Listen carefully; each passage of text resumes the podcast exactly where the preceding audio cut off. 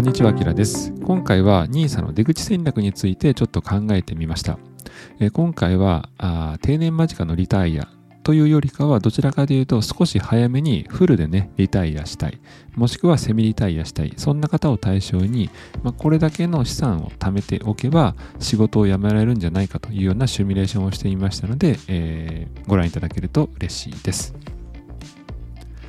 はい。ということで今日のあなたのお悩みは、投資を続けたとして資産がいくらになれば仕事を辞められるんでしょうかということです。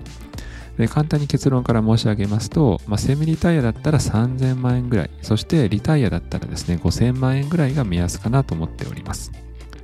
本日の内容っていうのは、資産額別の取り崩し額と資産が月にまでの年数っていうのをまとめてみました。そして、ポートフォリオ別の年利っていうのをまとめております。この動画からわかることとしては、資産額と取り崩し可能な額の関係性、あと、リタイア付近の最適なポートフォリオっていうのを考えてみましたので、最後までチェックいただけると嬉しいです。私は本業は会社員でございまして、それ以外の時間でコツコツと資産形成をしております。で今、だいたい年間350万円ぐらいは資産が増えていくのかなという印象です。そしてノートのメンバーシップもやっております。名前は投資家の裏側という名前でございまして、投資額1000万円超の売買内容、そしてミニコラムを中心に月4本以上記事を公開しています。ここ最近を見ますと大体倍の8記事ぐらいは書いているかなと思います。え内容としては、ほったらかし投資に不安がある人ですとか、分散投資に興味がある人を対象に、何か売買をしたら、それをね、記事に翌日、または即日に公開しております。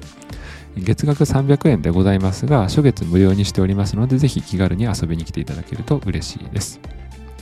では本題に入っていきましょう。参考になりましたら、ぜひチャンネル登録とグッドボタンよろしくお願いいたします。なお、投資は自己責任、自己判断でお願いいたします。それでは始めていきましょう。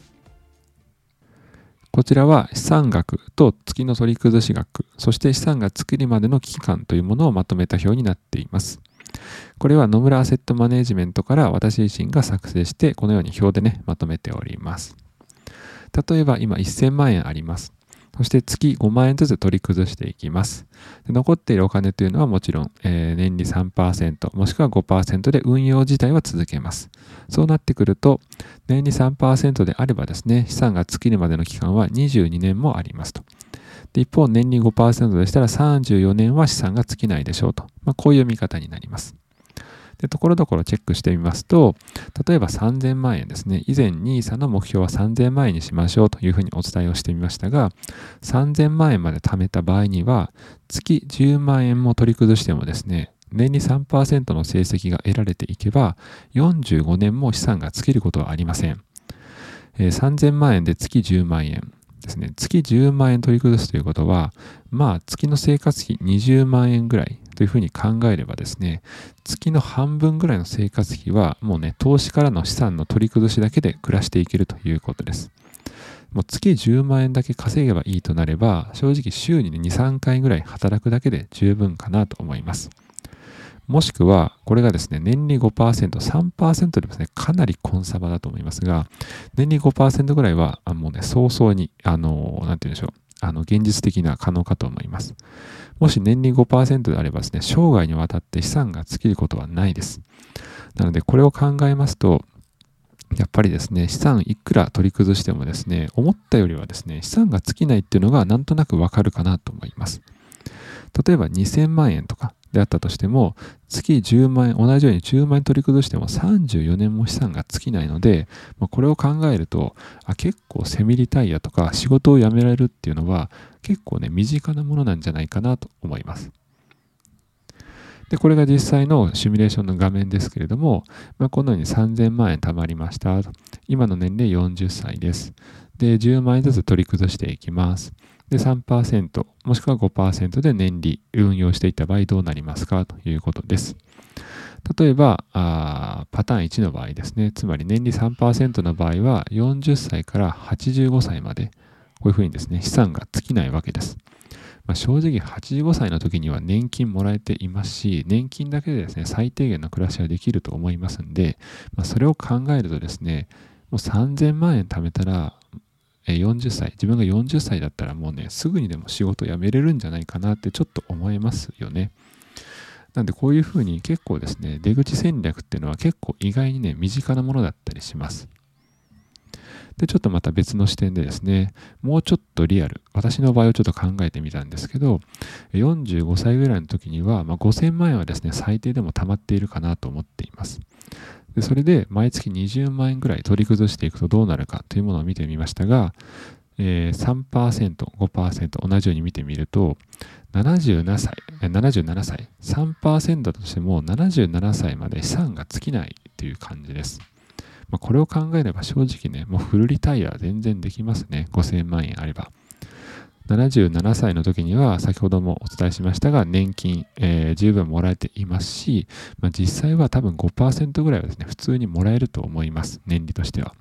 それを考えると、まあ、資産がね尽きることはないので、まあ、このねフルリタイアだったら5000万円セミリタイアだったら3000万円これを目安にしていただくといいんじゃないかなと思います。で実際過去の成績どうなのっていうことですが、これ以前にもお伝えしたことあるんですけども、S&P500 過去30年の平均リターンはプラスの9%ですので、3%でもなく5%でもなく9%です。まあ、これを考えると、3%の年利がいかにね、コンサバかっていうのがわかるかなと思います。では、先ほどの S&P5009% っていうのをベースに、他のポートフォリオっていうのもちょっと考えてみました。まあ、リタイア後っていうことを考えると、まあ、株100%っていう方はね、ほとんどいらっしゃらないかなと思いますので、それを考えると、まあ、債券も踏まえたポートフォリオですとか、ゴールドも踏まえたポートフォリオ、もしくはレイダリオっていう方が考えたオールシーズンポートフォリオ、これはどんな相場、景気後退でも、どんな場合であっても資産がね、減らないというポートフォリオとして有名です。で、これを過去のね、データをもとにシミュレーションしてみました。で、ここから言えることといたしましては、ある程度資産分散ですね、分散投資をしていたとしても7%ぐらいは利回り見込めるということです。次のスライドで、えー、詳細をね、ご紹介しますが、えー、このストックボンド、この場合はですね、半分債券、半分株式です。これであったとしても、過去2007年以降のデータを見ても7%の年利は見込めるということです。なので先ほどの年利3%とか5%っていうのはかなり現実的かなと思います。3%はまコンサバかなり保守的に見積もっていますし5%っていうのも全然ね現実的な数字かなと思います。で、これを見るとやっぱりね一長一短ありましてやはりね、S&P500 株100%の方が最終的な年利のリターンは8%と大きいですが、リーマンショックとかコロナショックを見ると、やはりね、資産の減少っていうのはかなり激しいかなと思います。ただこういうふうに半分債券で持っておけば、こんな時であってもですね、資産は増えたという結論になっています。なんで、えー、今回のね、これを見ていろいろ考えることは人それぞれかなと思いますが、まあ、ただ一つね、今回の動画をテーマにしてお伝えできることとしては、半分債券を持っていたとしても年利7%ぐらいは見込めるんだということです。で、これが今回シミュレーションをしたポートフォリオですが、ストックボンドの場合は、半分が米国株、そして40%が TLT という長期債券、残りの IEF というのが、まあ、短期中期ぐらいの債券と思っていただいていいかなと思います。で、もう一個は株70%とちょっと積極的ではありますが、債券だけではなくてゴールドも持ったポートフォリオ。そしてもう一つがさっきお伝えしたレイダリオという方が考えた、えー、オールシーズンポートフォリオと言われるものです。で、このレイダリオのオールシーズンポートフォリオっていうのを少しご紹介しますと、このレイダリオっていうのは世界最大のヘッジファンドを育てた方でございまして、す、べ、ての経済局面でも資産を増やすと言われております。で、株式30%、中期米国債15%、長期の米国債が40%、そして残りの15%の半分がゴールド、半分がコモディティというこういうポートフォリオになっています。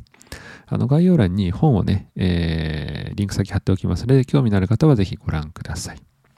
まあ、こういうふうにですね、いろんな方が考えたポートフォリオであったとしても、さっきの3%、5%の年利っていうのは全然ね、あの現実的な数字かなと思います。では、せっかくシミュレーションしてみたので、いろいろ見ていきましょう。えー、分散投資の良し悪しということで、えー、こちら、各年ごとの資産のね、リターンというのを書いております。例えばさっきのですね、え、リーマンショック型2008年を見てみると、緑のね、え、S&P500 だけのポートフォリオですと40%近くもぐっと下がっていますが、やはり債券半分持っているとほとんど下がらないですね。で、ただ一方ですね、2009年のように回復になった時にはですね、これがかなりまた S&P500 のフルという場合にはかなりリターンが高いということです。で、直近で見てみると、2022年、これまたちょっと異例かと思いますが、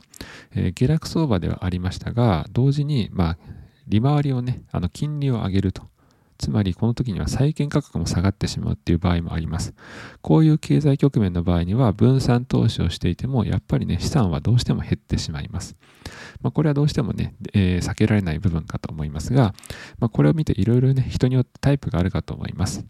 100%株でいいやっていう方もいらっしゃれば、やはりね、ある程度債券とかゴールドにも持っておきたいっていう方もいらっしゃると思います。なので、いろいろと考えるきっかけになればいいかなと思いますが、まあ、ただね、えー、それを考えたとしても、この出口戦略を考えると、全然ね、7%、5%、3%、このあたりは現実的な利回りかなと思います。ではもうちょっとね、せっかくですので、ポートフォリオを見てみようと思いますが、分散投資のメリットはやはり値動きがね、安定しているということかと思います。このシャープレシオ、まあ、細かいことは抜きにして分かりやすく言うと、数字が高ければ高いほど値動きの変動は少ないということです。こうやって見てみると、えー、株100%、S&P500100% の場合は、シャープレシオ0.53という値ですが、えー、株とか債券、もしくはゴールドまで分散しておくと、このシャープレシオは0.7とか0.68とか高い数字になっています。まあ、これを見ると、資産のね、値動きっていうのは比較的安定しながら増えていくということがわかります。実際にベストイヤーとワーストイヤーを見てみると、株100%の場合は先ほどね、ちょっと見ましたけど、マックスで一番良かった時はプラスの32%、一番悪い時はマイナス37%とかなり激しいですが、やはりこのようにね、分散投資をしていると、それが10%台から20%台と和ら和らぎながら資産が増えていくことができるということです。はい。ということで今日のね、本題もう一回ちょっと戻りますが、まあ、取り崩してもですね、思った以上に資産は尽きないんだっていうふうに感じられたかなと思います。私自身もこれを知った時は最初ね、思ったより資産取り崩してもいけるじゃんっていうふうに思いました。なので、セミリタイヤなら、まあ、なんとかなりそうですよね。なので、もうね、定年まで働くという選択肢は、私自身はね、ほぼもうゼロです。あの65歳とか60歳より前にある程度資産がね増えたらもうやめてしまおうかなと思っています。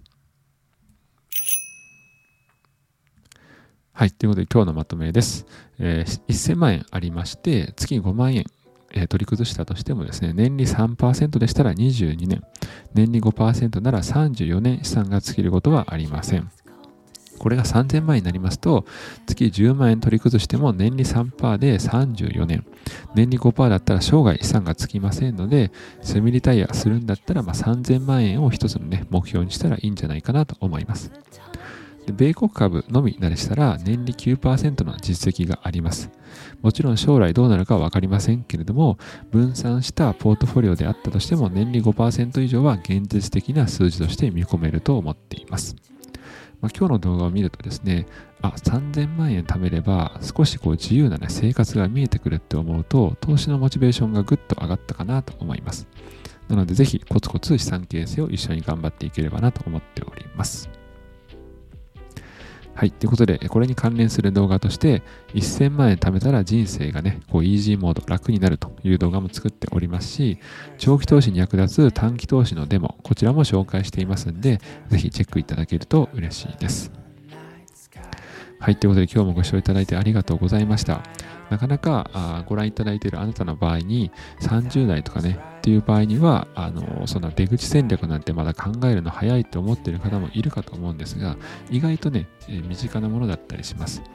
40歳と私も昔はその40代で仕事を辞めるなんて思っていなかったですけども多分40歳から45歳のどこかで仕事はねもうフルの仕事は辞めるんじゃないかなというふうに想像しています。なのでこの資産形成うまく使えばあなた自身の暮らしがねぐっと自由度上がってまいりますのでぜひこの出口戦略というのも少しずつ考えてもいい時期かもしれませんそれでは今日もご視聴いただいてありがとうございました。良い一日を。